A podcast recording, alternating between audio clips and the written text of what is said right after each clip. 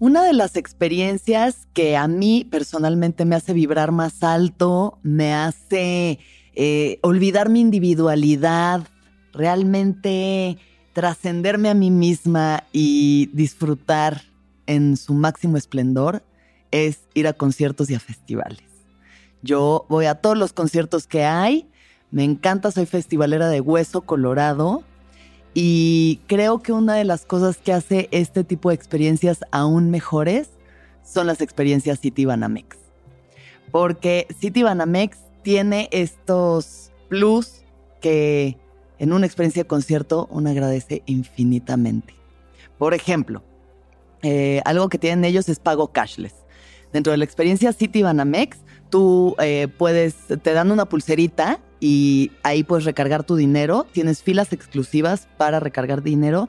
Si no tienes que andar con billetes, con tarjetas, ¿no? Arriesgándote a que te roben algo. Y nada más así, clic, clic, te ponen tu dinero, pasas las filas, pagas tus bebidas, tu comida, merch, rápido, fácil, sin problemas.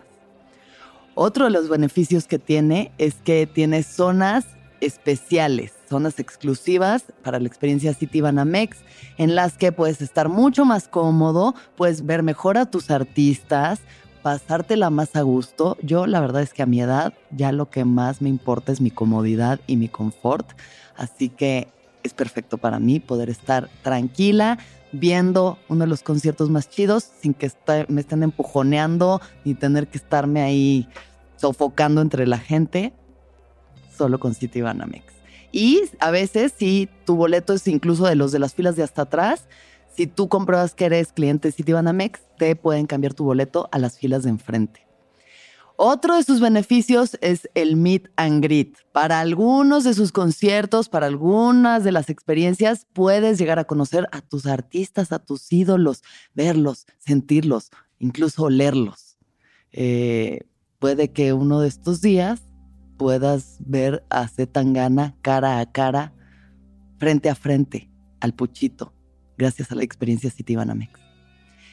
Y finalmente, una de las cosas más valiosas que tiene, una de las cosas que yo más agradezco en esta vida verdaderamente, son los baños VIP. ¿Qué? Sí, así, como lo dije, baños VIP. Nunca más tener que meterte un Sanirrent ahí a, preguntarte e, el, por qué estás ahí, cómo llegaste y por qué tu vida te ha llevado hasta ese lugar, qué decisiones has tomado para estar adentro de San Rent. No más, baños limpios, baños frescos, baños ordenados, de paz, un verdadero remanso de paz, que son los baños VIP. Y esto solo a través de las experiencias City Banamex. Así que no duden en ser parte de esto, disfrutar vibrar alto en los baños VIP en Citibanamex.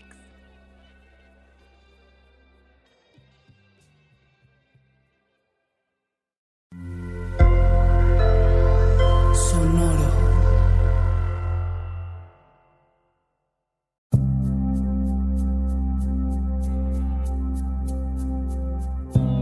Soy Alexis de Anda. Estás escuchando El viaje una producción de Sonoro, un espacio que invita a despertar la conciencia.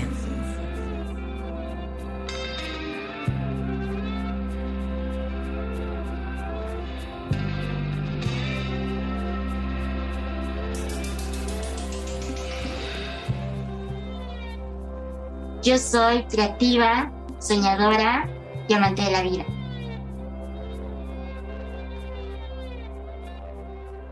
Hola Ferni, bienvenida seas al viaje. Hola qué felicidad.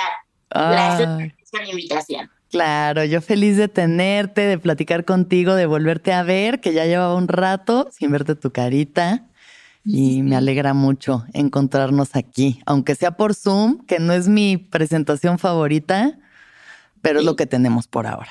Pero es lo que es. Es lo que hay en este momento, porque para quien esté allá afuera y no sepa qué está pasando, Ferni está en Ciudad Juárez, yo en la CDMX y pues estamos haciendo este viaje vía Zoom.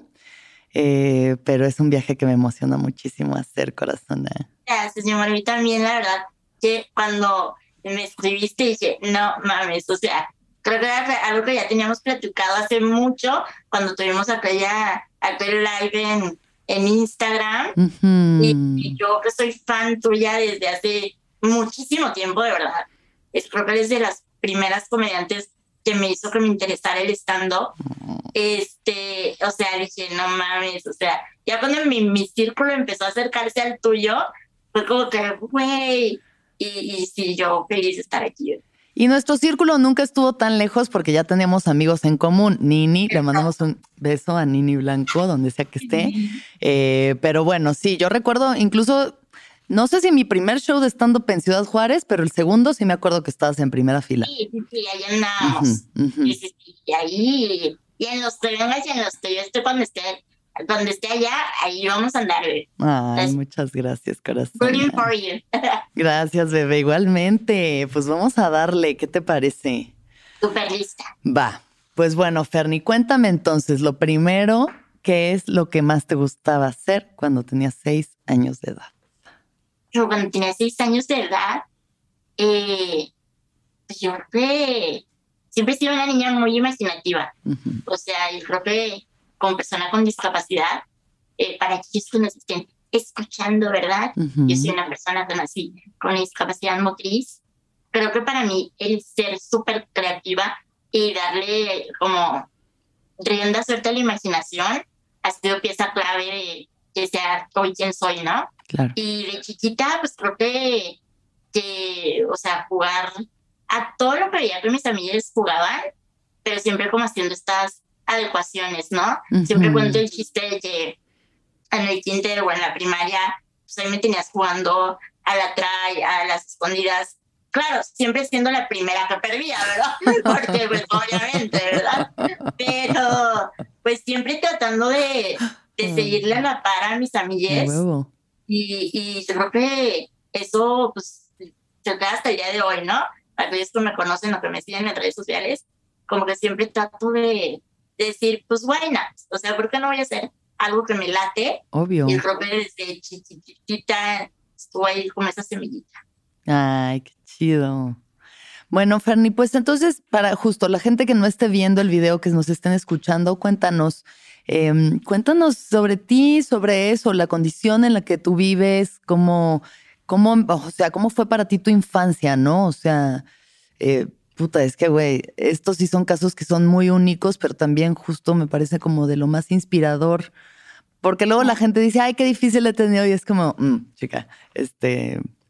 Cuéntanos entonces, ¿cuál es tu diagnóstico y cómo lo viviste en tu infancia?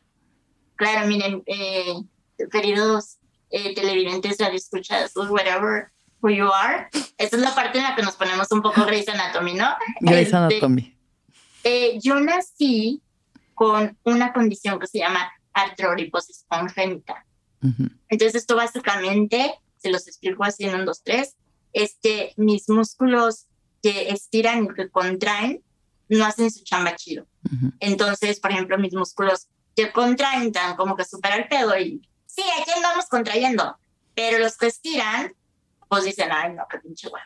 Entonces, por eso, este, pues yo no puedo caminar, ¿no? Porque no tengo como esta fuerza muscular, este, pero digo, quitando todos los clichés de telenovelas de Televisa, o sea, afortunadamente, digo, las discapacidades son un abanico.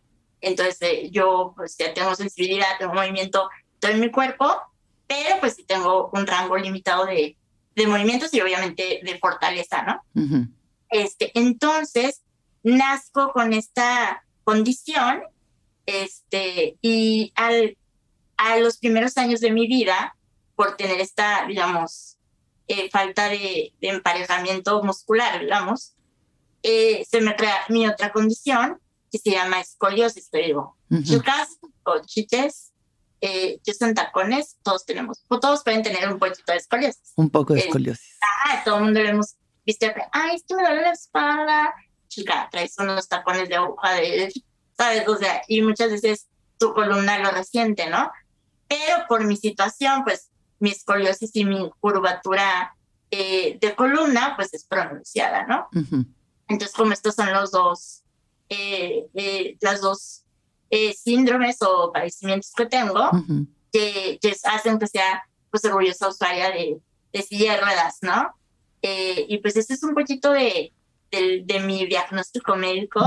Afortunadamente, y ha sido también un trabajo de mucha introspección. Ahorita que ya estoy más metida en la meditación también. Mm. Como que el entender que muchas veces como persona con discapacidad, yo creo que a mucha gente le pasó también en pandemia, sientes que tu cuerpo te está fallando, ¿sabes? Y sientes como que, ay, no mames, me está fallando y no me está ayudando. Y no, güey, como que esto me ha ayudado también a entender que no es que mi cuerpo me esté fallando, o sea, no mames, tengo 35 años y mi cuerpo me ha tirado un chingo de paro dentro de sus capacidades, ¿sabes? Entonces creo que también el, el, resignificar la visualización que tengo de mi propio cuerpo ha sido bien interesante en estos últimos años de vida, porque pues yo también me he metido más al activismo, este, me he juntado con más personas con discapacidad y yo crecí, o sea, siendo la única niña con discapacidad hasta, hasta que entré a la universidad, pues. Ya, sí.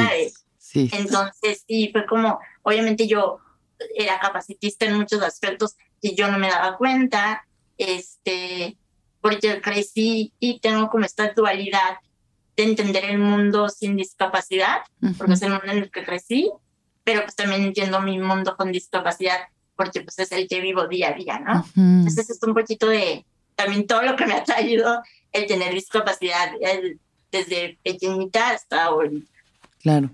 Qué chido igual eso, es la percepción, ¿no? Porque cuántas veces es el ataque hacia uno mismo, hacia tu cuerpo, como sea que sea, es como de no, está mal, esto no debería ser, y por qué me falla, y por qué me siento así, y por qué esto, y por qué el otro, y es como, pues hacer ese cambio de percepción es lo que empodera.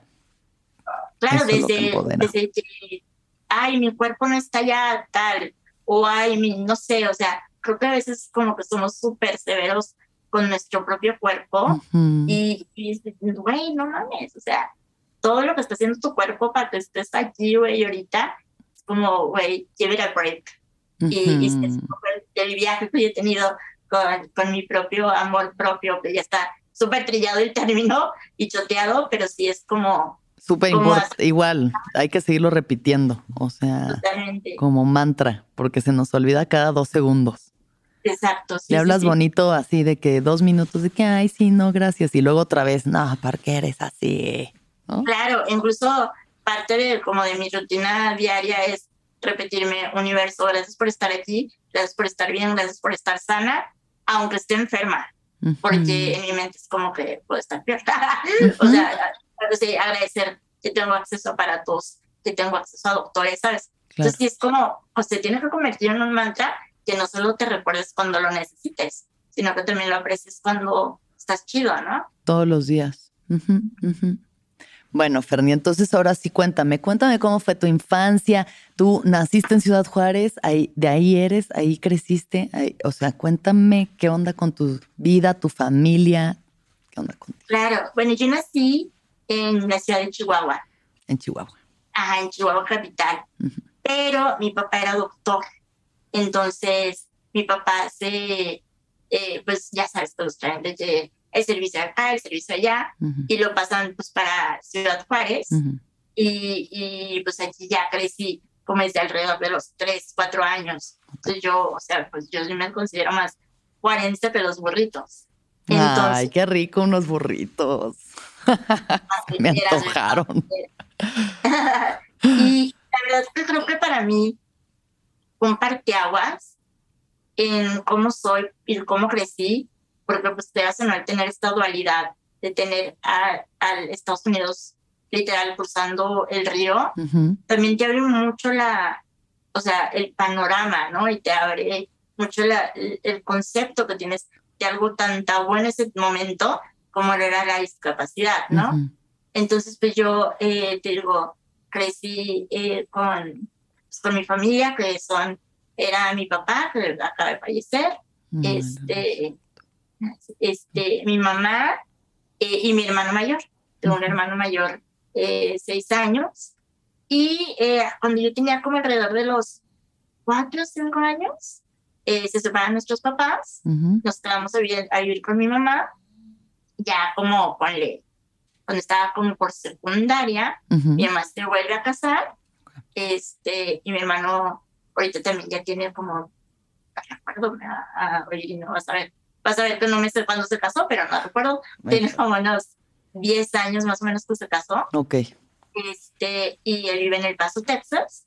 Este, y pues sí, o sea, somos una familia, mi hermano, eh, bueno, ambos somos parte de, la comunidad LGBT. Mm. Este, yo acabo de salir hace pues, este año. Este, él ya, pues, obviamente lleva un camino más recorrido. Ok. Eh, y, ¿Y tú cómo pues te denominas en este momento? Eh, pues dentro, dentro de la B, de bebé Este, no, siempre digo que pongo el B en baby. Porque ya que todo el mundo me dice baby, bebecino. Ay, pues sí, igual, amiga.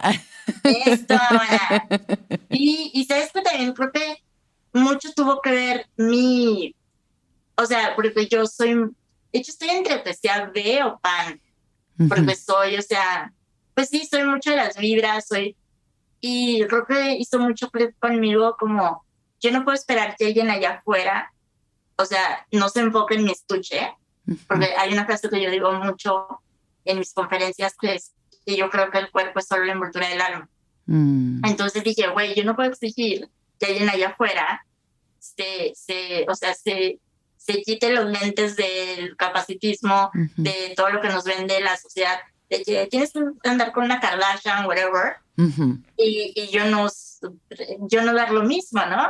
Entonces, este, pues ya hubo un momento ya como que en el que ya fue inevitable el, aceptarme a mí misma, que pues sí, o sea, que me gusta la esencia del ser humano, ¿no? este, hasta ahorita digo, más inclinado por, eh, pues sí, por personas, eh, hombres o mujeres, pero también digo, no estoy exenta de, de que, pues, si llega alguien chido, sea lo que seas, pues, bienvenida, ¿no? Claro. bienvenido. Bienvenida. Sí, ha sido como un trayecto bien interesante esa, esa, ese reconocimiento. y, y, ya digo, eh, crecí pues, también teniendo a mi hermano viéndolo ser feliz con su matrimonio con mi cuñado y siendo una pareja súper estable. este, y, y ir conociendo más morras. Este, creo que también eh, conocer a más morras vi, me hizo como quitarme muchos prejuicios, porque mira, muy woke, pero pues no tenía el pie, güey. O sea, sí, es que es lo que te iba a decir. Está cabrón porque neta en el norte, o sea, se pone. Digo, fuera de la, de la, eh, la delegación Cuauhtémoc en la Ciudad de México, realmente todo sigue siendo un rancho, ¿sabes? O sea, ni siquiera hay que salir de la ciudad. Como que, ay, no, ¿cómo es? No, el otro día llega un, el amigo de un amigo y me dice, ay, una morra levantó los brazos y tenía pelos. Y le dije, ¿de qué siglo vienes, güey? Pero pues es que el norte sigue teniendo un machismo bien heavy, ¿sabes? Y un conservadurismo muy cabrón. Y yo todavía veo a mis amigos ya de 40 años de que, ah, te gusta que te la chupen, ¿verdad? Y yo, cállate, güey. No puede ser que hagas chistes homofóbicos de estas alturas. Sí, entonces creo que todo eso pues permea y al final, este, digo, es algo que con Pabli, que es mi hermano mayor, que me ha adoptado.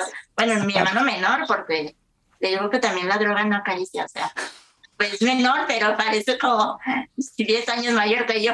Este. Muchos besos al bebé, al bebecito más bonito. Al bebecine.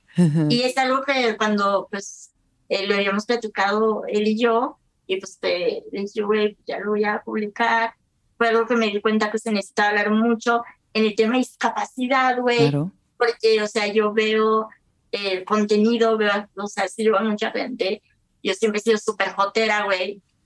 Entonces tengo muchos amigos con discapacidad, por ejemplo, Tefo Coppola, que también es de mis grandes amigos, o sea, y, y yo decía, güey, pero ¿dónde está mi representación viva, ¿sabes? Claro.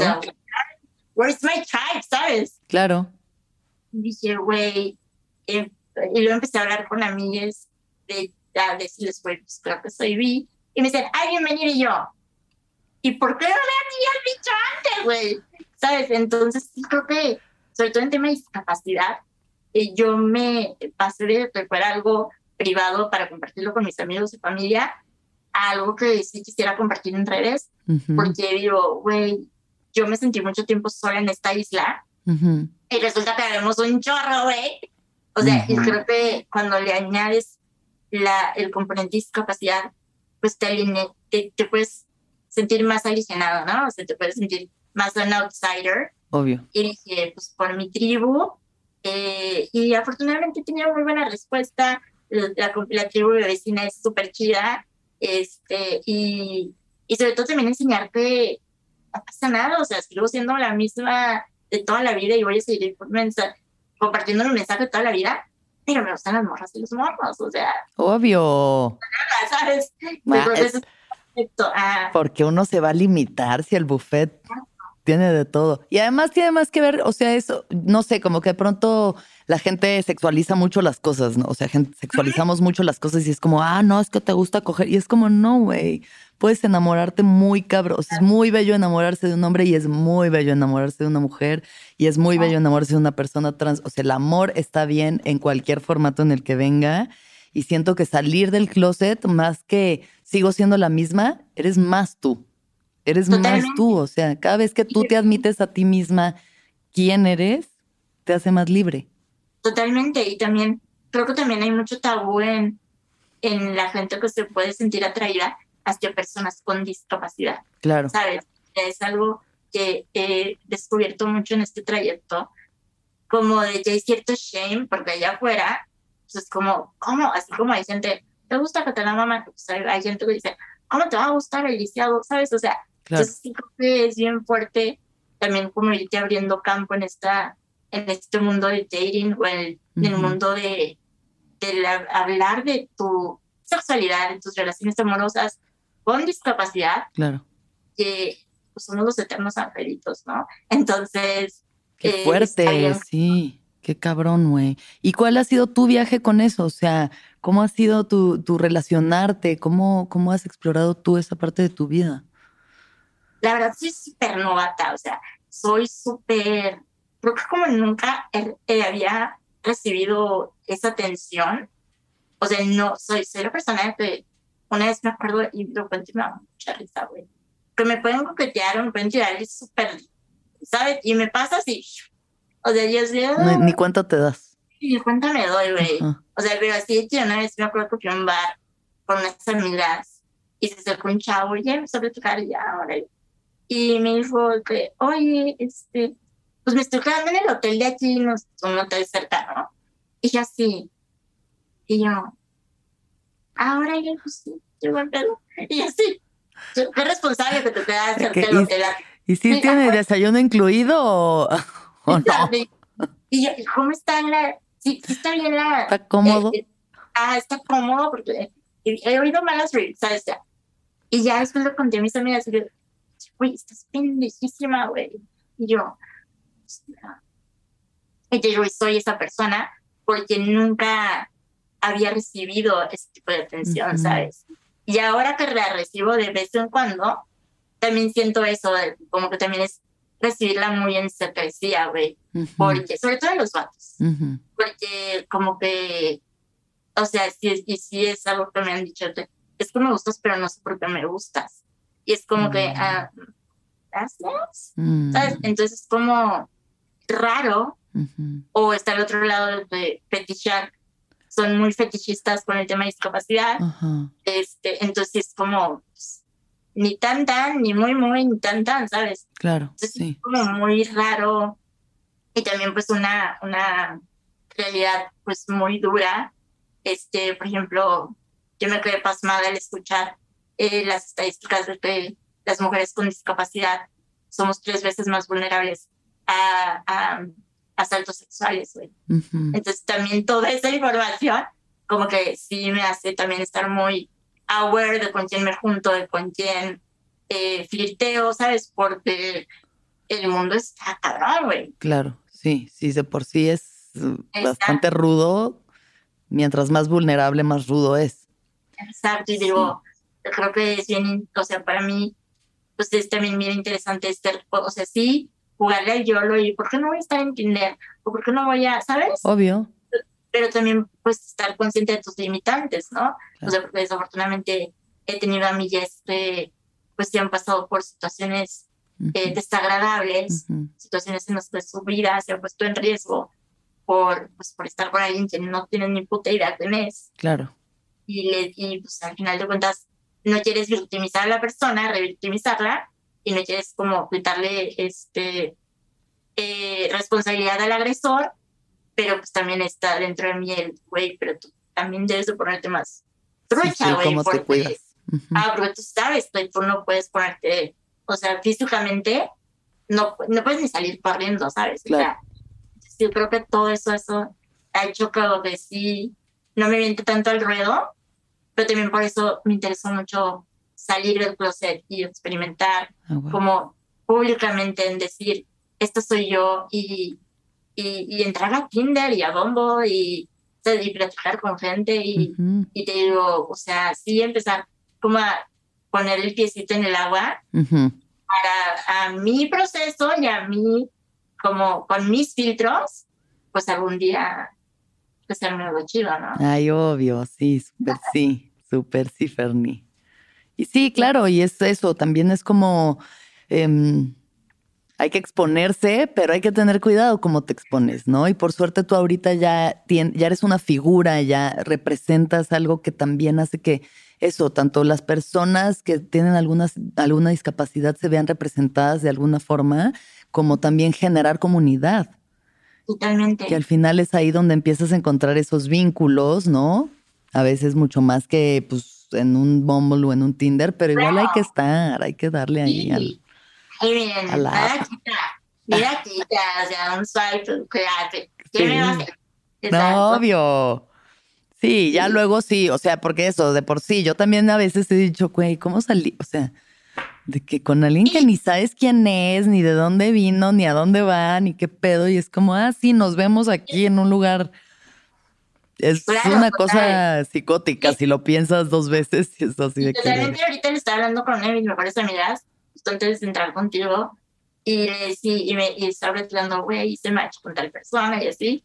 Y me dice, este, güey, si se ven, dice, me mandas hasta, o sea, hasta dónde, y me dice, güey, no, o sea, íbamos a estar en el perímetro, ¿sabes? A la, a la vuelta, sí, sí. no, está bien, claro, obvio. Exacto, también decirle a todos, o sea, esto va para todos, o sea, no, obviamente yo le pongo un poquito de filtro extra por la situación, pero creo que también el mundo ahorita está súper, o sea, loco, que, o sea, nada grita que todos nos cuidemos. Sí, sí, podemos hay que tener podemos, o sea, sí podemos hacer lo que queramos hacer, pero también con precaución y cuidándonos. Exacto. o sea, de entrada eso, mandar tu ubicación a alguna amiga, un par de amigos que te puedan estar cuidando, ahí monitoreando en cualquier caso donde sea que estés con quien estés y pues intentar que sea siempre en circunstancias seguras para ti, ¿no? Que te sientas cómoda. Muy importante eso. Bueno, Ferni, pues a ver, ya hablamos de la March. Felicidades por salir del closet. Bienvenida a la bisexualidad. Acá es ser el día de visibilidad bisexual. así que felicidades. Y este, y bueno, vamos así un poco en retroceso. Cuéntame entonces cómo ha estado este, este viaje, cómo ha estado tu camino, ¿no? En todo, o sea, en tus anhelos, en lo que has querido, en lo que has buscado, o sea, ¿qué querías ser de niña? ¿Qué ha pasado? Pues yo creo que quería hacerte todo un poco. O sea, pues crecí con un papá doctor, entonces hubo ese momento de, quiero ser doctora. Luego vi, vi, que involucraba sangre y vísceras y así. Y dije, no, gracias. Este, eh, quise ser veterinaria porque soy súper animal lover. Este, eh, y recuerdo que sobre todo a los 14 años, más o menos, este, bueno, pues de hecho, Nini, este, Emilio como y yo, estábamos en una escuela católica.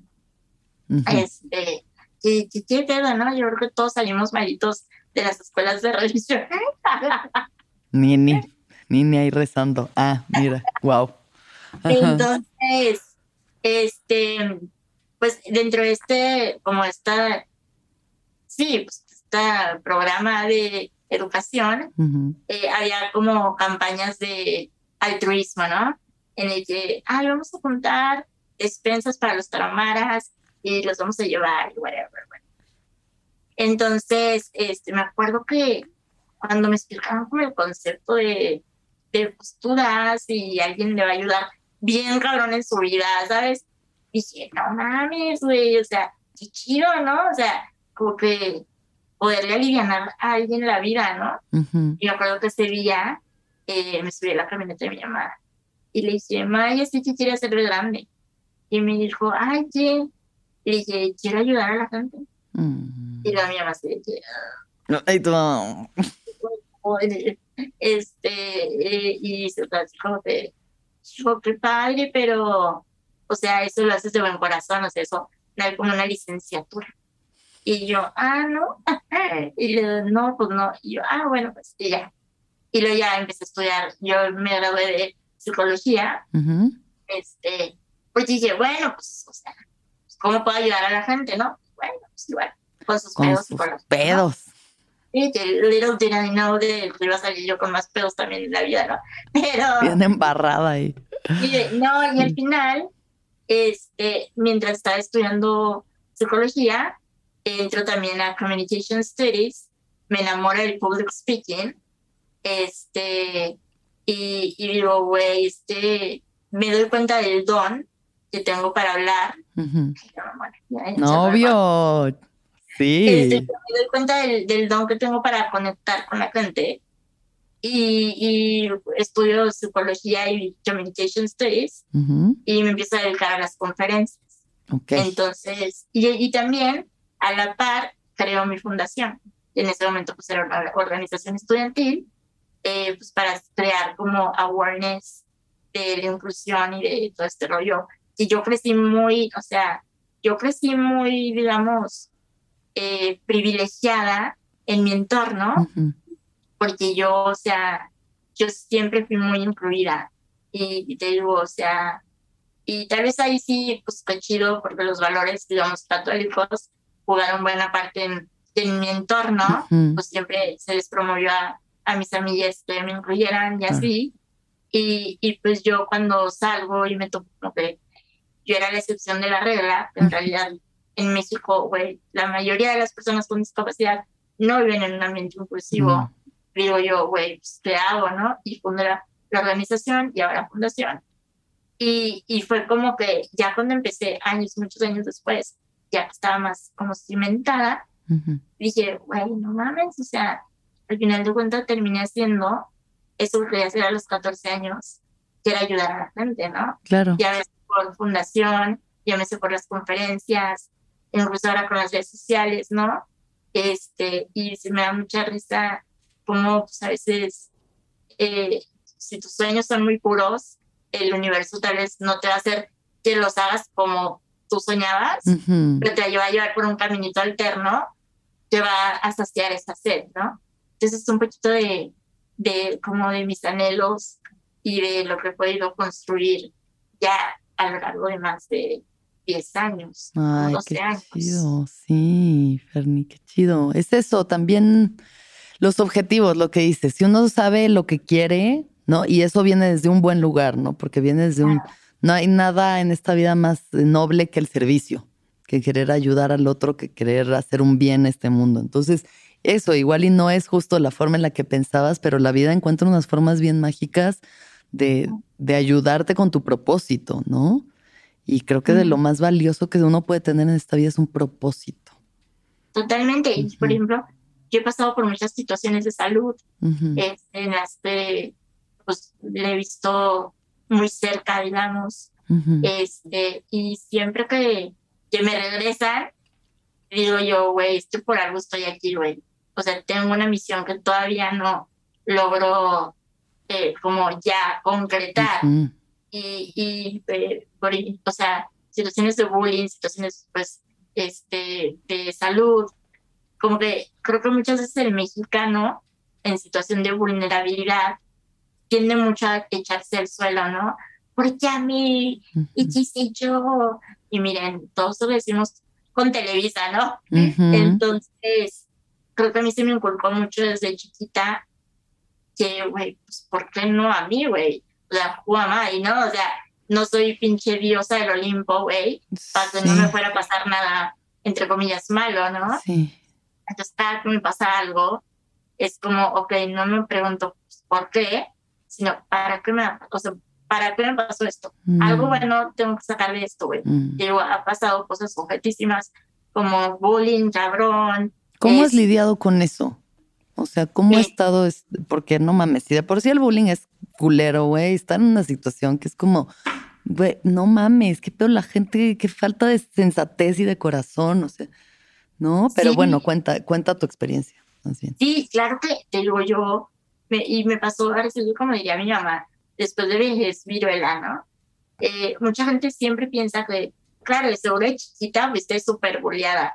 Y es como, no, no, a mí en realidad el bullying me llevó ya a los veintitantos, o sea, pues ahora con las redes sociales. Claro.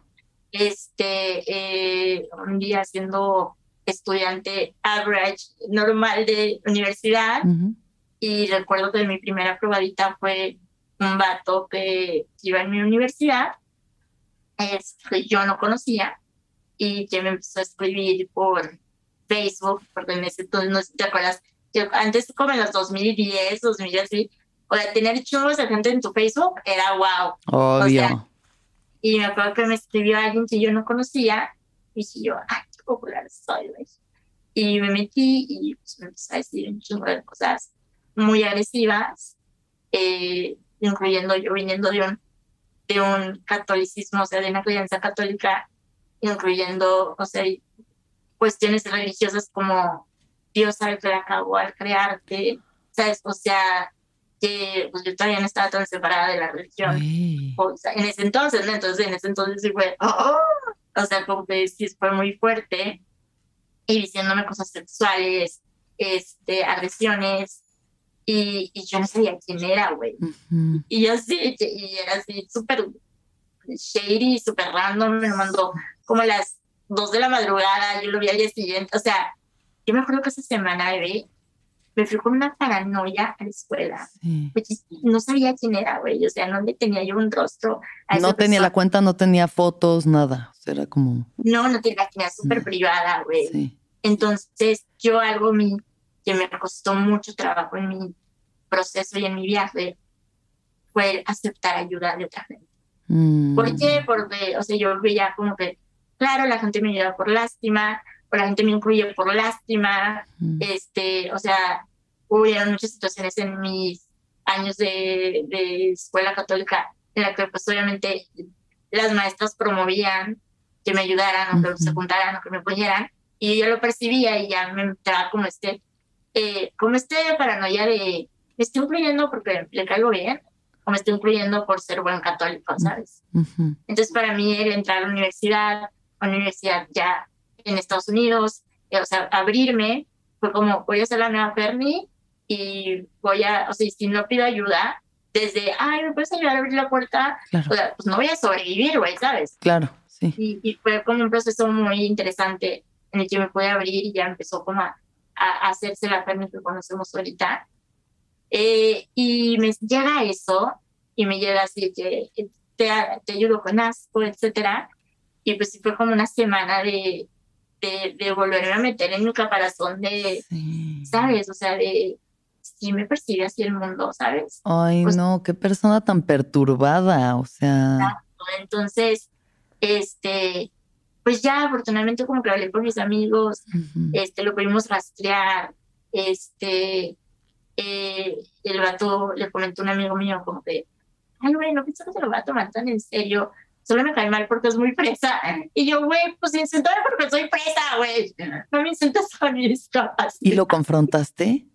Yo no, güey, yo estaba miadísima de miedo, güey. Sí, sí, güey. Y yo, o sea, y en ese entonces, creo que era como el 2010, porque la situación en Juárez estaba la violencia muy fuerte. Además. mi, mi, mamá, mi mamá, sí. Mi mamá es una, mi mamá es la tía que no sabe ni estar Facebook. Mi mamá, yo un día yo me dejó en la escuela este, ella no me dejaba y me recogía de la universidad. Entonces un día me recogió y todo lo que yo estuve en clases, me dijo, ya tengo quién es la persona, ya fui a preguntar a, a la policía de la universidad y, yo así, veo Y si le dije, ¿sabes qué? No voy a hacer nada. Oye, si este cabrón, yo no le he hecho nada y me está diciendo lo que me dice, luego que lo expulsen y me va a incendiar la casa, güey porque pues obviamente Juárez en ese momento, bueno, bueno, en México ya sabes, todo. Sí, pero bueno, Ciudad Juárez es un arroz que se coció aparte en su momento, o sea, 2010, 2011, yo me acuerdo cuando fui, la primera vez que fui a Juárez, que fue, ay, no sé, 2017, haz de cuenta. Eh, que me dijo Luis Cortés, estamos en el coche y me dijo, hubo un momento en el que no podías tú pararte en un alto a la par de otro carro porque volteas a ver, mal a, ver, mal a alguien y te pueden matar. O sea que los coches se tienen que poner así intercalados. Exacto. Sí, por ejemplo, mi papá y mi padrastro, ambos son doctores y hubo un momento en el que a todos los doctores lo estaban extorsionando. Mm. O sea, entonces era, y obviamente como si es un cagadero, no atrapaban a nadie. Y, y también como que el mexicano es de tan de... También el mexicano es tan confianzudo que yo dije, güey, un día este güey le pregunta a alguien, oye, ¿sabes que tengo que hacer una tarea en casa de Fermi? Pero se me perdió la dirección. ¿Dónde vive? Y tú vas a decir, ah, sí, vamos, a ¿sabes? Sí, claro. yo, nada, pero eso fue como mi primer probadita, güey. Entonces, ya después me empecé a dedicar, ya salgo de la universidad, whatever, y empecé a dedicar a las redes sociales, ¿no? Entonces, eh, yo trabajaba para una página eh, que creaba contenido aquí en, en Juárez. Y pues yo lo que siempre hago, ¿no? Motivacional, etcétera. Y de repente, a esta página eh, empiezan como a llegar mucho, muchos comentarios de odio a todos los colaboradores. Y yo fui la última. Y yo los ignoraba, güey, así que yo no los leía, o sea, yo tenía mi mecanismo. Pero llegó un momento en el que era, o sea, si yo estaba en un en vivo haciendo mi chamba, eh, 80 de los 100 espectadores era este grupo de odio, ¿no? Y igual, nuevamente, cuestiones eh, con mi discapacidad, con mi aspecto físico, etcétera. Y yo dije, y yo le dije al doctor a mi jefe, güey, o sea, bloquealos, güey, era en Facebook, bloquealos. Pero pues un hombre siendo hombre eh, whatever, pues para él eran vistas, ¿no? Entonces, claro que no fue nada. Aunque, sea, aunque estén insultando aquí a nuestra gente. exacto. Nos están viendo. Exacto, entonces yo afortunadamente ya para ese entonces tenía muchos amigos en esto de rollo de las redes sociales. Entonces les dije, güey, me está pasando esto, mamá, ¿qué hago? Y pues todos se emputaron, obviamente.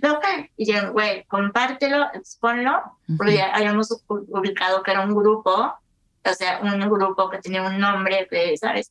Que a eso se dedicaba. Me dijo, compártelo y todos te ayudamos, güey. Y sí, se hizo nota nacional, etcétera. Pues mamonas, se me fueron a mis redes. Ay, no. y yo, fuck. Y fue algo, un asunto, pues, o sea, me mandaban de que, o sea, de que, o sea, de amenazas, o sea, cuando te metiste, o sea, me mandaban de todo, güey. Entonces, ¿cómo le hiciste? Pues o sea, emocionalmente, ¿cómo le hiciste? Es que ahorita, irónicamente, doy gracias a Dios de, del chavo de la universidad, güey. Porque esa vez que fue lo de la universidad, que me dio el putazo y era un solo güey. Eh, pues me pudo mucho, güey, o sea, muchísimo. Y, o sea, creo que gracias a que él me dio el putazo, pues ya me curtí, ¿no? y puedo entender, o sea, tuve unos tres, cuatro años para entender que esos tipos de personas son personas que necesitan un chingo de ayuda. Y digo, también en psicología, pues entiendo, yo he dado muchas pláticas de bullies y así, y también digo, güey, es que también después muchos chicos de ese grupo me, me empezaron a escribir y me pidieron perdón y empezaron a contar sus historias. Y eran chiquitos de 12 años, güey y eran chicos que no tenían dónde pertenecer más que ese grupo, que seguro estaba liderado por un güey ya treintón, ¿sabes? O sea, sí, ahí bien. Entonces, como que afortunadamente tuve ese putazo en la universidad mm. que me hizo como entender la psicología del bully y me pude desasociar mm. de, de, no soy yo la que está mal. Claro. O sea, toda esta gente, güey, esta pinche mente maestra que está capitalizando todos estos corazones heridos que necesitan un lugar donde pertenecer. Y incluso yo pues, hice conversación, o sea, hice, yo te a decir que amistad, pero sí, pues, de servir de apoyo moral un poco y de susurro y de repito rodillo a estas personas que me contactaban y decía, güey, es que aquí había, hay mucha banda que si tú quieres comunidad, podemos hacer comunidad contigo, ¿sabes? Claro. Entonces sí es fuerte, eh, igual pues obviamente cuando me meto con temas de capacitismo o de, de, cuestionar, por ejemplo, ahora yo he cuestionado a, a, la primera dama de Nuevo León. A ver, cuéntame, cuéntame de esa, ese cuestionamiento. Pues sí, no sé si para que esto no sepan, este, Mariana, ni me acuerdo cómo se llama, cómo se pida. Mariana Canto. Voy a decir, voy a decir Garza García, pero. Ándale, sí, algo así. este, la primera dama de Nuevo León, es la de Fosfo Fosfo, este, la, la influencer, eh, pues un día decidió sacar a un niño de el DIF o de la casa este hogar que ella maneja, como primera dama, y adoptarlo por un fin de semana. Así llevárselo a su casa un fin de semana. Eh, pero ese niño tiene una discapacidad y tiene este, alguna situación neurológica, me parece, y necesita tratamiento, o sea, necesita cuidados especiales. A mí se me hizo súper irresponsable esta morra. O sea, si quisiera jugar a la casita, y obviamente, pues claro que ella hizo su reality show en Instagram, ¿no? O sea, posteó todo, también se me hizo muy falta de privacidad de este niño que, güey, o sea, o sea, ni es un niño, mamá, ¿sabes? Entonces yo lo cuestioné mucho en redes sociales, sobre todo en Twitter, ¿no? y, y hice, e hice un hilo pues, hablando de esto, ¿no? O sea, o sea, no le dudo que venga, o sea, una parte que bueno, que siento tantito morenillo, qué chido. Pero que es un fin de semana y de vuelta así de que no, ya. Ya saqué mis redes, ya saqué aquí mis Instagram stories y mis likes. Bye. Exacto, entonces es fuerte. Es claro que, que Mariana y Samuel, pues el gobernador, pues, tienen un fan base muy fuerte. Y así como hay mucha gente que dijo, no, pues tienes razón pues hay mucha gente que dijo, claro, pero y así. Y yo, ahora tengo 35 años de experiencia en estos temas, ¿sabes? O sea, y, y te digo, y siempre que me meto en esos temas, pues sí, siempre va, nunca a faltar este hater, ¿no? Pero pues te digo, nuevamente son partes de, son gajes del oficio. Claro. Pero creo que sí las situaciones que más me han podido son en las que eh, se me ataca por mi por pertenecer a una, a una entre comillas, minoría. Claro. también una minoría de las minorías más grandes, ¿no? Del mundo.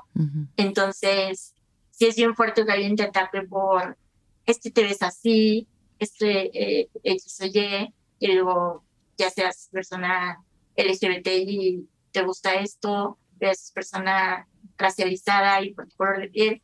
O sea, es bien fuerte que alguien te ataque por ser, o sea, no por lo que hiciste, no porque, ¿sabes? No. Por existir, en la forma en la que existes. Exacto. Yo también habla mucho del capacitismo de la gente. creo que la, la perspectiva de la gente en general es que pues, no esperan que nosotros eh, vivamos nuestra vida, sino que esperan que sobrevivamos nuestra vida y que la veamos pasar y que no seamos como pues felices. Claro. Porque ¿cómo vas a ser feliz si no puedes cambiar? Y yo, pues hay muchas maneras, ¿sabes? Obvio, claro. Está, está fuertish. Está fuertish, Ferni, muy cabrón, pero bueno, súper chido también justo que hay gente como tú que viene a hablar de eso, ¿no? Y entender siempre que cuando alguien te está atacando, son, o sea, ¿Qué, mal se le está pasando a esa persona en su cabeza si tiene que venir aquí a decirle a alguien más que está haciendo algo chido que X cantidad de cosas, ¿no? O sea, todos son proyecciones. Eso puede decir a ti, hermana, con Lord, ¿verdad? Justo, o sea, yo digo, obviamente en mi caso es una tontería comparado con esto, pero cuando Ray y yo ganamos LOL, ya lo había hablado igual en el, en el podcast, nos tiraron una cantidad de mierda, o sea, nos, nos llovió, nos llovió, la gente estaba muy enojada de que hayamos ganado. Todavía hasta hace poco yo creo que, no sé qué pasó, que igual me llegó una segunda oleada de qué asco, cómo es posible ustedes, y es como, güey Sí, es un trabajo, o sea, para mí fue un trabajo sobre todo el no reaccionar, ¿sabes? O sea, el no decirle, tú qué menso, ¿sabes? O sea, no ponerme a la ray, ahora sí que no ponerme a la, ray, a contestarle a la gente, porque pues no voy a ganar yo nada de eso. pero todavía, porque dices, güey, ¿por qué tengo que yo cargar con esta... Es como si alguien te golpeara y tú tienes que aguantar el pinche golpe, ¿sabes? Sea, porque yo tengo que cargar, cargar con tu ira y con tu ofensa y con tu dolor cuando yo no hice nada más que algo chido, o sea, hacer mi chamba, güey. Yo estaba ahí haciendo mi chamba. Pero es el trabajo enorme de, de como de empatía, de, de, un juicio sano, de decir, esto no soy yo, nada de esto soy yo, esto es la reacción de esta gente a su infelicidad. Totalmente, es algo que, que he aprendido que cuando alguien se quiere a veces sentir más grande y no tiene las herramientas psicológicas, emocionales, etcétera, eh, no puede. Y para ellos, ¿cómo se van a hacer sentir más grandes? Ok, aplastando a alguien más, tratándole de hacer a otra persona sentir chiquito. Y si es bien, bien cabrón. Y, y creo que, que también este, les da mucho coraje a la gente ver a disidencias hacer cosas chingonas, ¿no? Claro. O sea, entonces, eh, yo por eso también como que trato de, de agarrar diferentes escaparates para dar mi mensaje, que está el escaparate como aburrido de, conferencias. este, Pero te gusta hacerlo igual, ¿no? Sí, o sea, es hermoso y, y el nivel de, o sea, de, de click que hago con la gente me encanta, pero también entiendo que mi mensaje, o sea, mucha gente le da hueva a las conferencias, ¿sabes? Entonces, digo, ok, pues me gusta un chingo escribir, y pues escribí un libro, ¿no? Este... ¿Qué se llama? se llama Diario de un desastre sobre ruedas. Ay, me encanta. ¿Y está, está en físico? Sí, está en físico, lo pueden conseguir en Amazon. Sí. O si lo quieren ahí con su firmita, pues me, escriben a mí.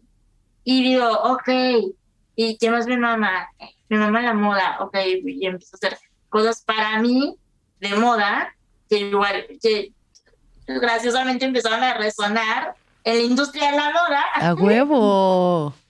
Digo, y me da mucha risa porque al principio me decía la gente, es que me inspira un charro que a ti te guste la moda. Y yo así como que, eh, gracias. O sea, ¿por qué no me va a gustar la moda, sabes? Sí, sí, sí. Y, y también, pues, o sea, eh, moviéndome en estos círculos y siendo, o sea, como la chistoreta de la familia, pues también dije, güey, y de hecho a mis conferencias le meto mucho trentres. Obvio. Pero dije, güey, el stand-up y explorar el stand-up y empezar a hacer stand-up también ha sido muy catártico y ha sido muy diferente a las conferencias. O sea, y le digo a Pali, güey, es que te hueles adicto, güey, qué pedo. Es, una este, droga, es drogadura esta de la risa. Exacto. Es drogadura. Sí, como un rush. Y le digo a Pali, güey, es que estoy acostumbrada a hacer la gente llorar conmoverla, ¿no? Conmoverla hasta las lágrimas, sí, sí, sí. Muy de conferencia, así llegar a ser. Pero qué chido. Cuenta, ¿cómo empezaste con la comedia? Fíjate que hace 2019, prepandemia, eh, yo empecé en una organización, se llama Mexicanas, eh, Mexicanas con Discapacidad. Entonces, eh, pues es una organización de Monterrey y ya empecé a ir como a colaborar con ellas y me dijo María Ángel, la, la, la pasa, me dijo, güey, nosotros tenemos un evento anual, que creo que era como su tercera edición, que se llama Sit Down Comedy. Y tú estás cagadísima, güey. Y, güey, ¿qué onda? ¿Jalas? Jalo. Y me fui. Y pues yo en ese entonces, pues yo, siempre he sido súper fan de, de los late shows, late night shows, por, pues, ¿no? y de la comedia y así.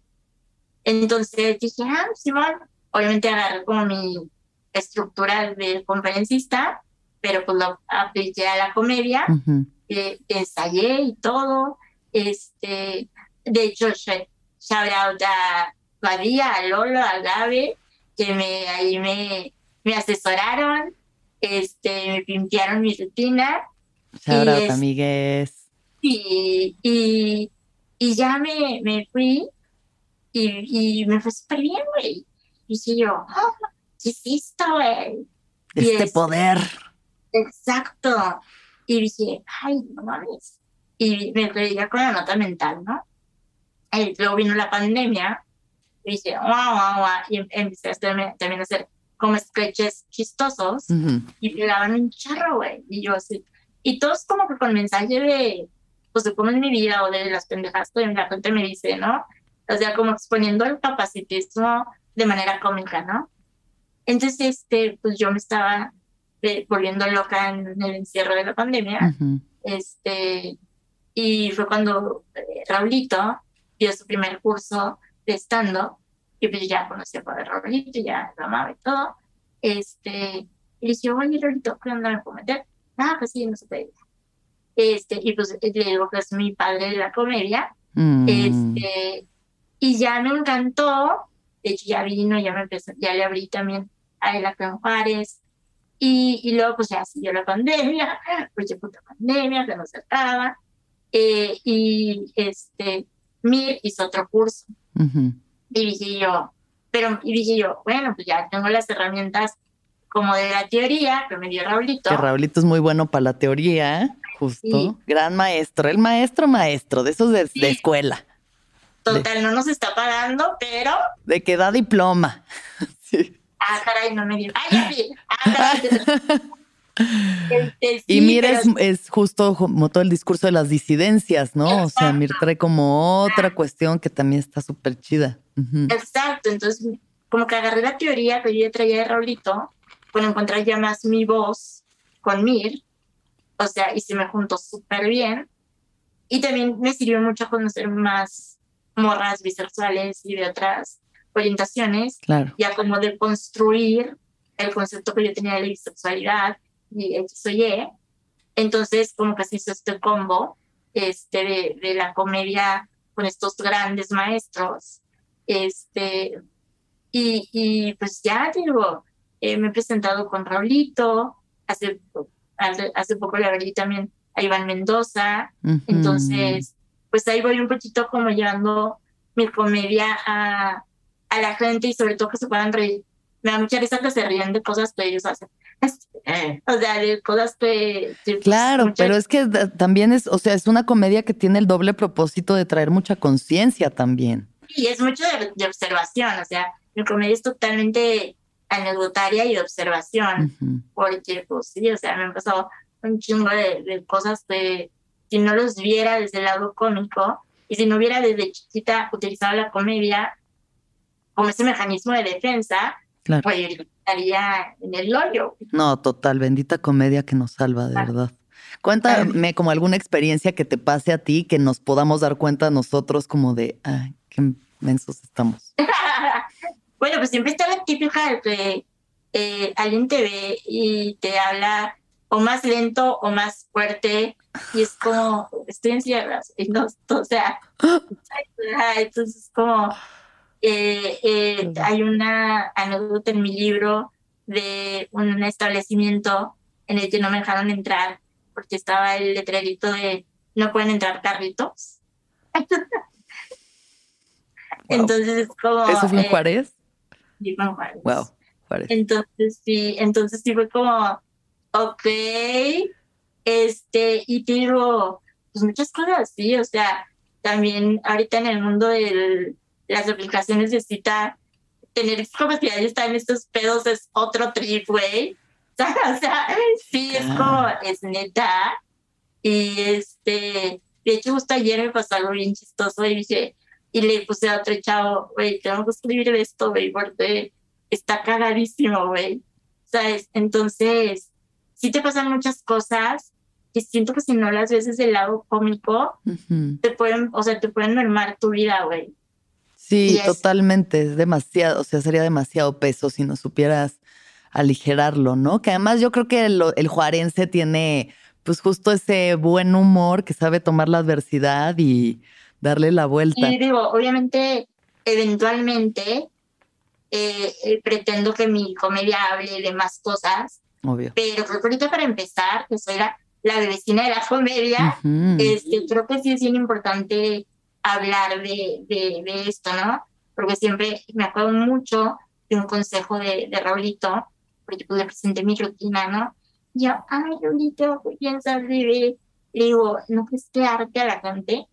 Eh, si llega una rutina de como 10 minutos.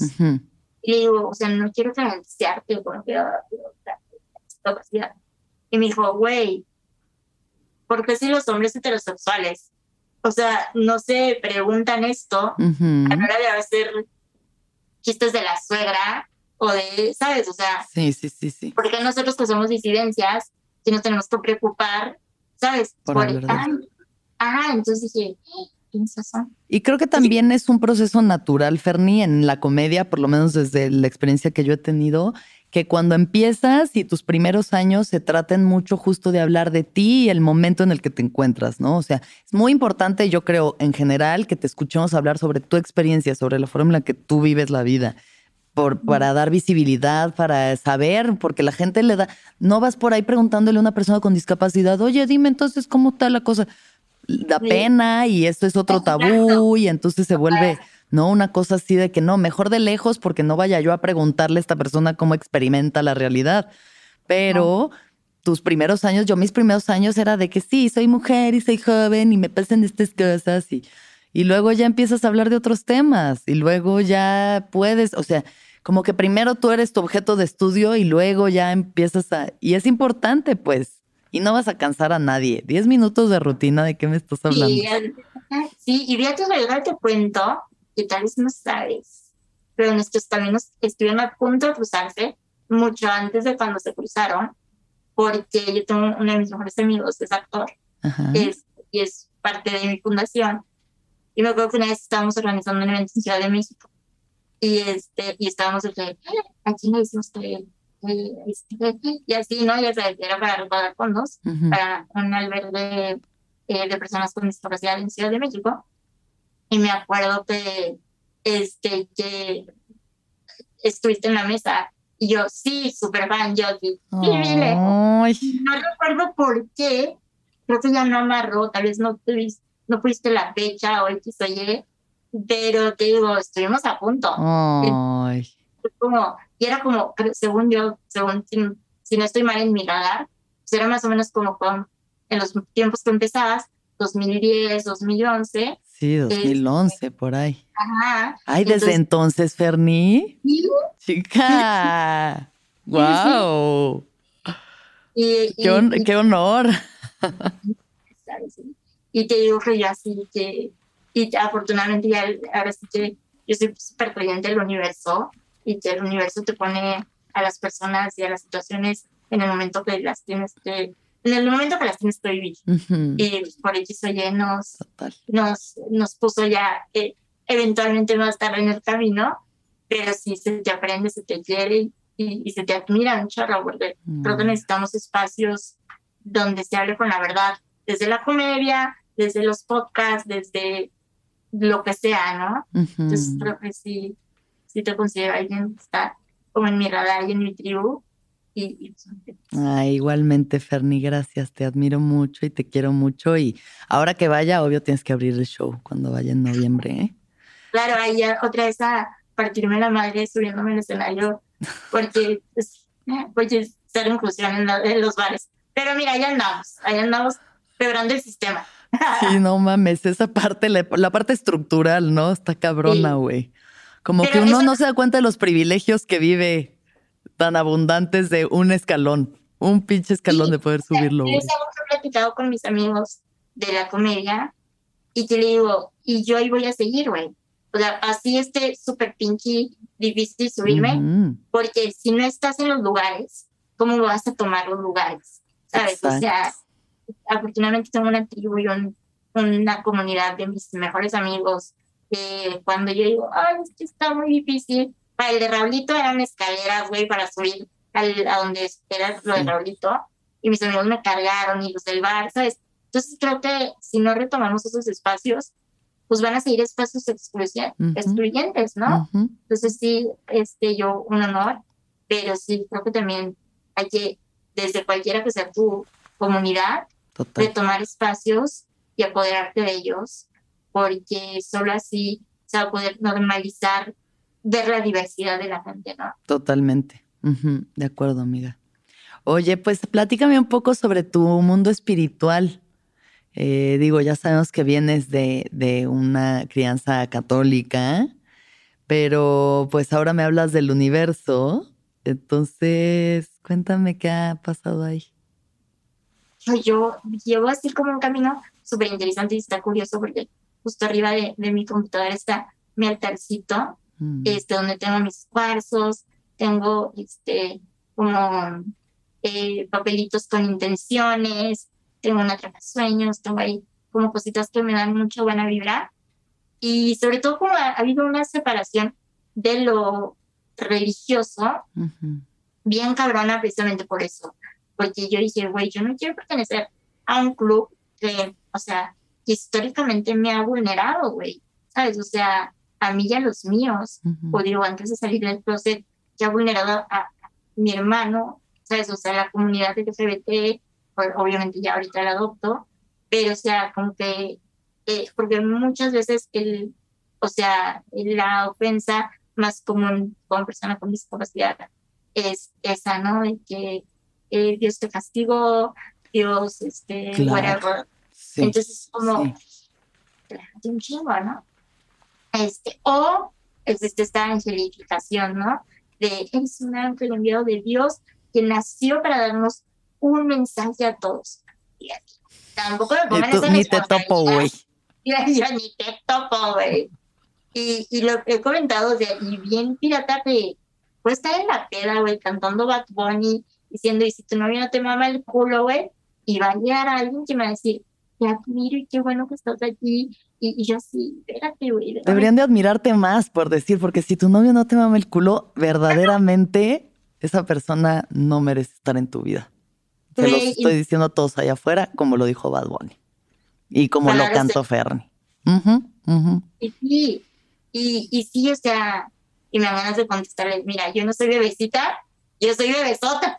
Este, ah. Y sí, entonces es como esa dualidad de la religión, de que o eres persona con discapacidad porque es un castigo divino, o el, on the other side, eres un ángel que vino no, no para vivir su vida, sino para hacernos sentir a todos, a todos menos peor, menos jodidos. Entonces es como... no mames, no. No, esas son las dos opciones.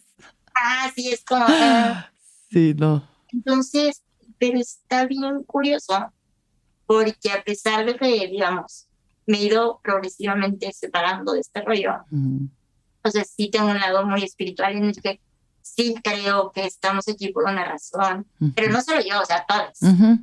Eh, sí creo que todo pasa por algo. Este, digo, todo guardando sus proporciones. Creo que también es una mentada de madre decirle a alguien con cáncer, eh, por algo, ¿sabes? O sea, que también mucha gente se da, ¿no? Claro. Este, eh, creo que, o sea, creo que a todo le puedes sacar un mensaje, vaya, o algo que te haga decir, me estoy pasando esta culerez en vano. Pero ese es tu poder, o sea, ese es, eso no es el poder que te da el universo de sino ese es tu poder de construir tu narrativa y tú decidir el cuento que te cuentas, ¿no? Porque puede ser ese el de decir, ¿por qué a mí? ¿Por qué todo esto a mí? Qué difícil, pobrecita mía, ay, pobrecita, y ponerte en la víctima y vivir ahí toda tu vida amargada y como resintiendo y pensando que el mundo te ataca, o tomar tu poder y decir, pues si a mí me toca, yo voy a hacer esto con lo que tengo, ¿no? Totalmente. Y, creo que, o sea, ha sido mucho eso. He tenido muchas situaciones, digo, vulnerables de salud en las que sí siento que algo superior me dijo, espérate tantito. O sea, si has estado al borde de la muerte. Sí, sí, sí, sí. ¿Y has estado como en ese espacio liminal entre sí estar aquí y no estar aquí? Sí, ajá, sí. ¿Y recuerdas cosas de estar ahí? Eh, pues, pues, más bien, más de que yo fuera allá, vino a mí. Ajá. Este, yo a los 15 años, pues siendo niña, niña bien de toda la vida católica, eh, clase me viera, pues el sueño era ir a París. este, entonces, pues mi mamá así con mucho esmero, pues se hizo sus ahorritos y pues la niña se fue a París. Mm. Oye, fue una anécdota más privilegiada la mía. Entonces, tipo, estaba en París, güey. Bueno, pues oye, está chido, sí. Este, yo, bueno, para que esto me siguen, eh, saben que a veces utilizo como apoyo respiratorio, no siempre afortunadamente, pero en ese entonces yo utilizaba, no utilizaba, estaba chido, más chido de los pulmones, etcétera Entonces, por bendita juventud, entonces, eh, pues llego a París, eh, pasan dos días, y yo así, literal, güey, en el Palacio de Versalles, y así, mi mamá como que hace mucho calor, ¿no? Y todos así, chamarrados, así, pues, claro que la niña traía 40 de temperatura, ¿no? Entonces resulta que pues, en el vuelo que dura 43 mil horas, bueno, no dura este, pues ahí entra un bicho, me lo pegó mm. y pues a mí con mi sistema respiratorio pues un poquito vulnerable, pues se, hizo un cadáver, ¿no? Entonces, pues ahí como pudimos, solucionamos eh, en París pues lo que pudimos, fuimos al doctor, etcétera, eh, no entendimos ni madre, nomás entendí neumonía, neumonía, neumonía, y yo mi puta madre, eh, pues ahí Saca de blue. Ah, y ya, y de regreso, eh, pues en el avión, pues yo ya andábamos para allá, para ¿verdad? Entonces, recuerdo, pues estar como en este limbo, y yo sabiendo que ya me les voy a ir, güey, ya, ya, meterle turbo al avión porque no voy a llegar aquí, no voy a llegar al Paso, Texas. Este, no, a Houston. Si era París, Houston, Houston el Paso. Y, y ya, y tú, tú, bien, tú bien fijada con no la manches, ya, sí Entonces, eh, pues de que mis papás pidiendo el oxígeno de emergencia de la tripulación, etcétera. Y yo me acuerdo nada más como que rezar por la chica católica, ¿no? Este, de que, hijo Diosito, por favor, mándame un ángel, güey. Bueno, dije, güey, este, mándame un ángel porque yo sé, yo, yo sé que tengo más cosas que hacer y yo quiero hacer muchas cosas. Y, y, no manches, que aquí, o sea, que aquí quedó mi historia en un avión de American Airlines. Mi sueño era ir a París, pero no era el último sueño. Exacto. mi historia acabó en American Airlines. Este, oye, muy triste anécdota para el funeral, ¿no? ¿Dónde se murió? Pues en el vuelo, en el vuelo 403. En un Boeing. Sí, exacto. Este, y recuerdo que en eso se, como que se materializó entre, o sea, entre el pasillo de unas, ¿cómo se dice? Unos asientos ¿sí? Por donde pasan las escenas. Eh, pues un ente, eh, como, digamos, diría yo, ¿se podría decir asexual o cómo se podría decir? no puedes decir, ay, es hombre, es mujer. Sí, sí. No binarie. No binarie. Un ente no binarie. Exacto. Y me dijo, girl, what are you doing? Chica. Este, Vas a vivir, chica. Exacto. Este, ¿Qué te dijo ya? No, pues no me dijo nada, pero me dio mucha paz y tenía como algo muy vaporoso, o sea, como un atuendo que no te puedo decir, era un vestido, era whatever, pero era como, como si se fuera a la parisina y se colgó las telas. Entonces, este, perdón, barras, barras, hermana, barras. Este, y, y de repente yo pues me enojé, güey. O sea, ya no supe nada de mi vida y desperté en la ambulancia eh, en Houston. Y ya, pues, se resulta que en Houston, pues no me dejaron, obviamente, subirme al, al siguiente avión al Paso, Texas y pues duré una semana hospitalizada en Houston, en un eh, hospital muy privilegiado que contaba un campo de golf y, y zoológico. ¡Wow! o sea. mi mamá lloró con lágrimas de sangre la cuenta, ¿verdad? Pero, este, pero Más caro que París. Y, el chiste es que Qué bueno que aterrizaste en Houston, no manches. O sea, que hubiera sido así de que, no sé, Arkansas igual y no era la misma historia. No sé, güey, sí. Sí. Este, y así, oye, no habrá un IMSS por aquí. Este, IMSS, you know, the IMSS.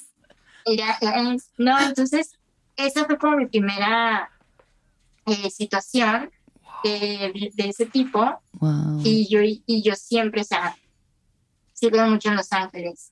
este, eh, ha habido situaciones en las que, ya sea, ya sabes, de accidentes o cosas que dices tú, y este, por un pelito, este, luego también en el rol espiritual me di cuenta que tengo muchas eh, cualidades o dones de, de intuición, este, que es algo que estoy como que cada vez más tratando de afinar. Este, y, y te digo, y también, pues ha habido algunas situaciones así, ¿no? Sobre todo, es la más fuerte.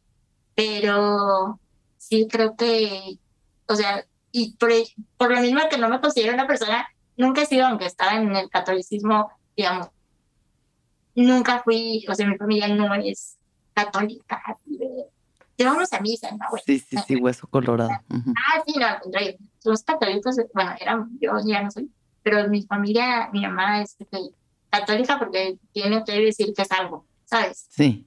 Pero, o sea, como que también se me hace como creer mucho en eso, porque no soy alguien como que tú digas fanática. Claro, dogmática.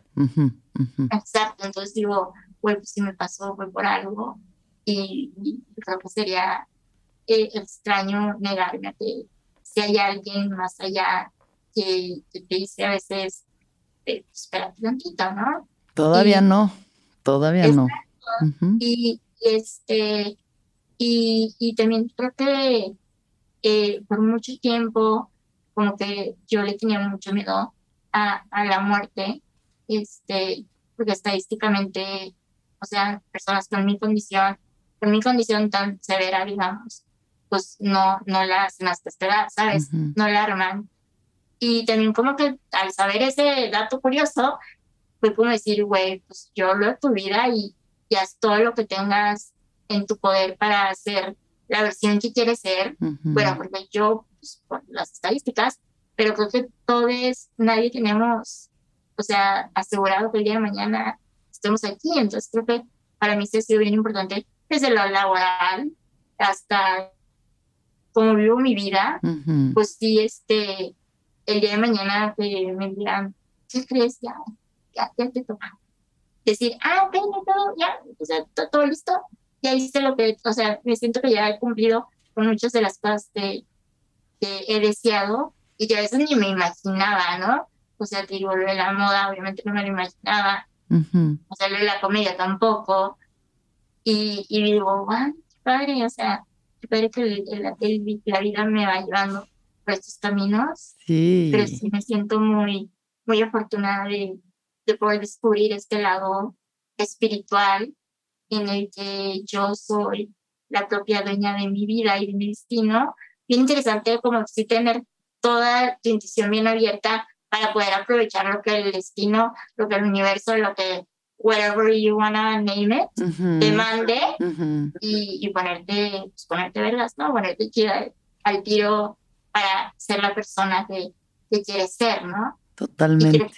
o enoja a mucha gente, o sea, enoja a mucha gente que entre comillas, tiene todo de su lado y que no se hace dueño de su destino, no se hace el arte de su destino y, y, creo que el ver a otras personas, entre comillas, con desventaja, eh, que están armando y están siendo felices, están siendo la mejor versión de sí mismas, pues también a aquellas personas que no lo trabajan, pues pueden lastimar.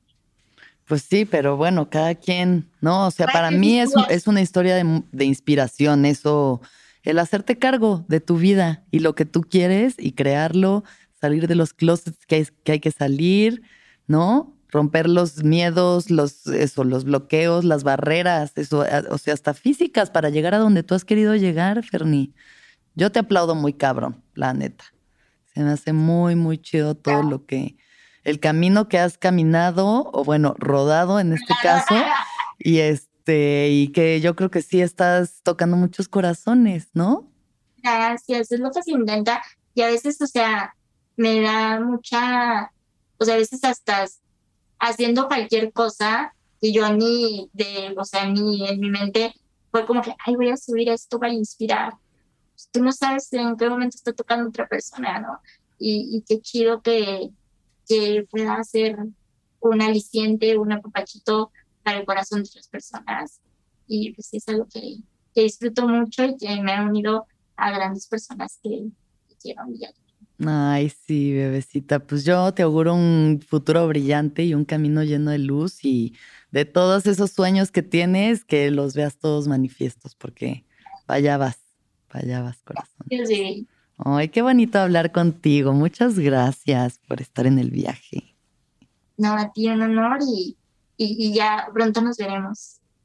Obvio, ya en corto, en un par de semanas más estamos por allá. Pero bueno, antes de acabar, vamos con las últimas preguntas para cerrar. ¿Cuándo fue la última vez que lloraste, Ferni Ruiz? ¿Cuándo fue la última vez que lloré? Lloré el fin de semana, cerrando, eh, viendo un reality que se llama Hogar para Perros. Este que le busco hogar a perros en, pues, en adopción. Ay, no. O sea, me muero, güey. Porque eh, llegó una niña en silla a buscar un perrito y, como escuchar a sus papás como lo que iba a simbolizar para esa niña el perrito y luego ver cómo la perrita se acercó y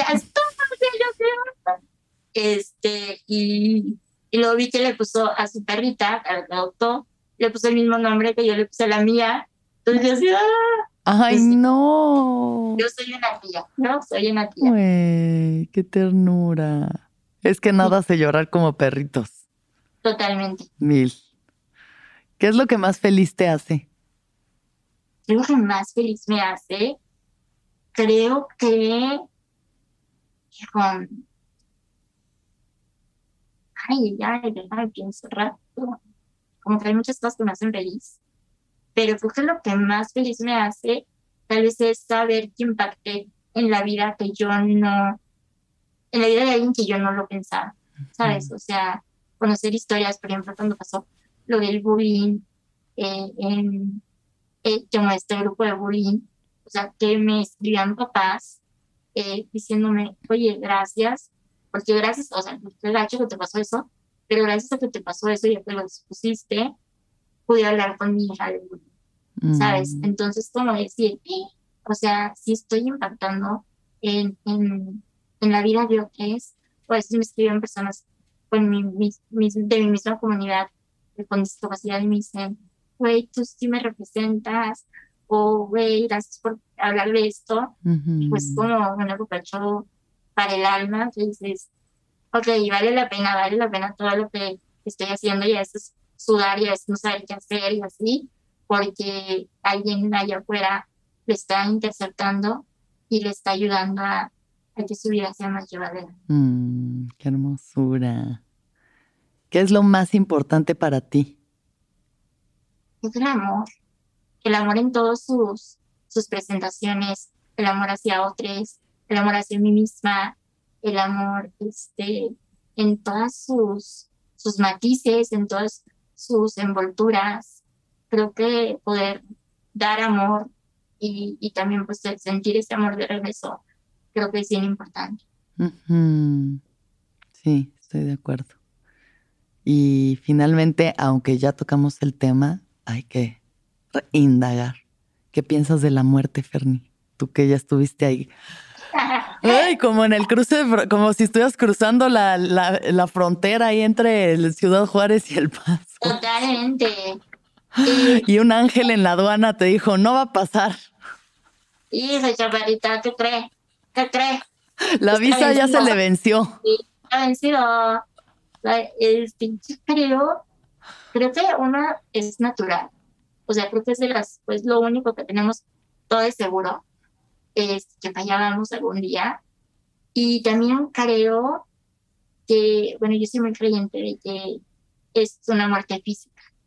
O sea, creo que todos trascendemos eh, y que, eh, no sé, tal vez no estoy 100% como, o que segura en qué onda con la reencarnación, o que, o sea, como que sí es algo en lo que quiero creer, este, es algo en lo que, como yo a veces tengo memorias que yo las pregunto en mi familia, es como, nunca pasó eso, y yo digo, ah, caray, ¿de dónde viene esa memoria?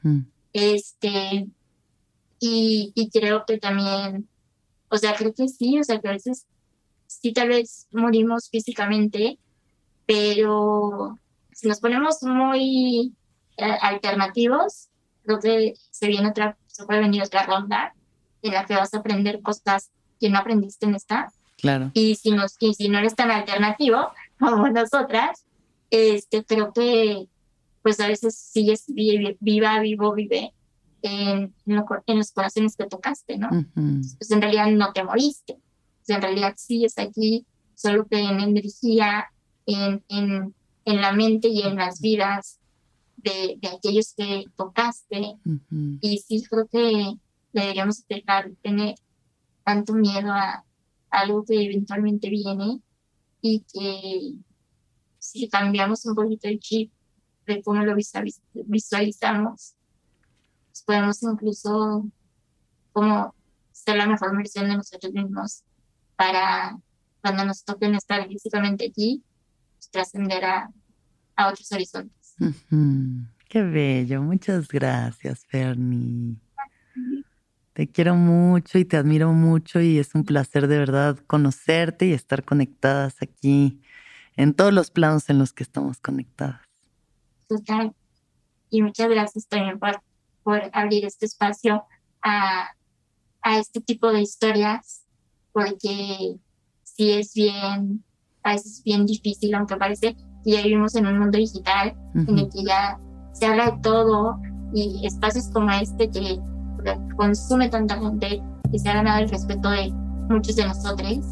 Creo que a mí me llena de orgullo el poder estar aquí hablando de estos temas porque creo que van a resonar con muchas personas en diferentes planos, no necesitan ser personas con discapacidad o LGBT, sino que, que sentirte orgulloso de quién eres, tomar las, pues, las riendas de tu vida y de tu narrativa, creo que es algo que nos puede ayudar a todos.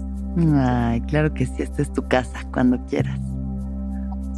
Mil gracias y gracias a todas las personas que nos escuchan y que nos ven, se les quiere. Y que todos los seres sean felices, que todos los seres sean felices, que todos los seres sean felices.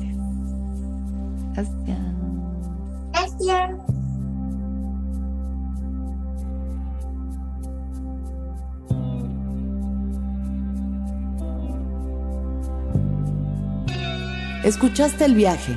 Suscríbete en Spotify, Apple o donde estés escuchando este programa. Ahí encontrarás todas mis charlas pasadas y las futuras. Si te gustó el viaje, entra a sonoromedia.com para encontrar más programas como este y otros muy diferentes. Este episodio fue producido por Mariana GCA, Aranza Baltasar. Agradecimientos especiales a Héctor Fernández Mosqueda, Esteban Hernández Tamés, Andrés Vargas Russo, Daniel Padilla Hinojosa Padi.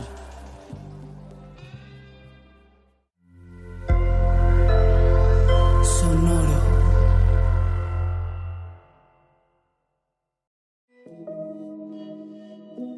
Hola, soy Roxana Castaños, una apasionada de la meditación y de todos los temas que nos llevan a una transformación espiritual y te invito a escuchar Intención del Día, un podcast de Sonoro para dirigir tu energía hacia un propósito de bienestar. Encuentra un nuevo episodio todos los días en cualquier plataforma en donde escuches podcast.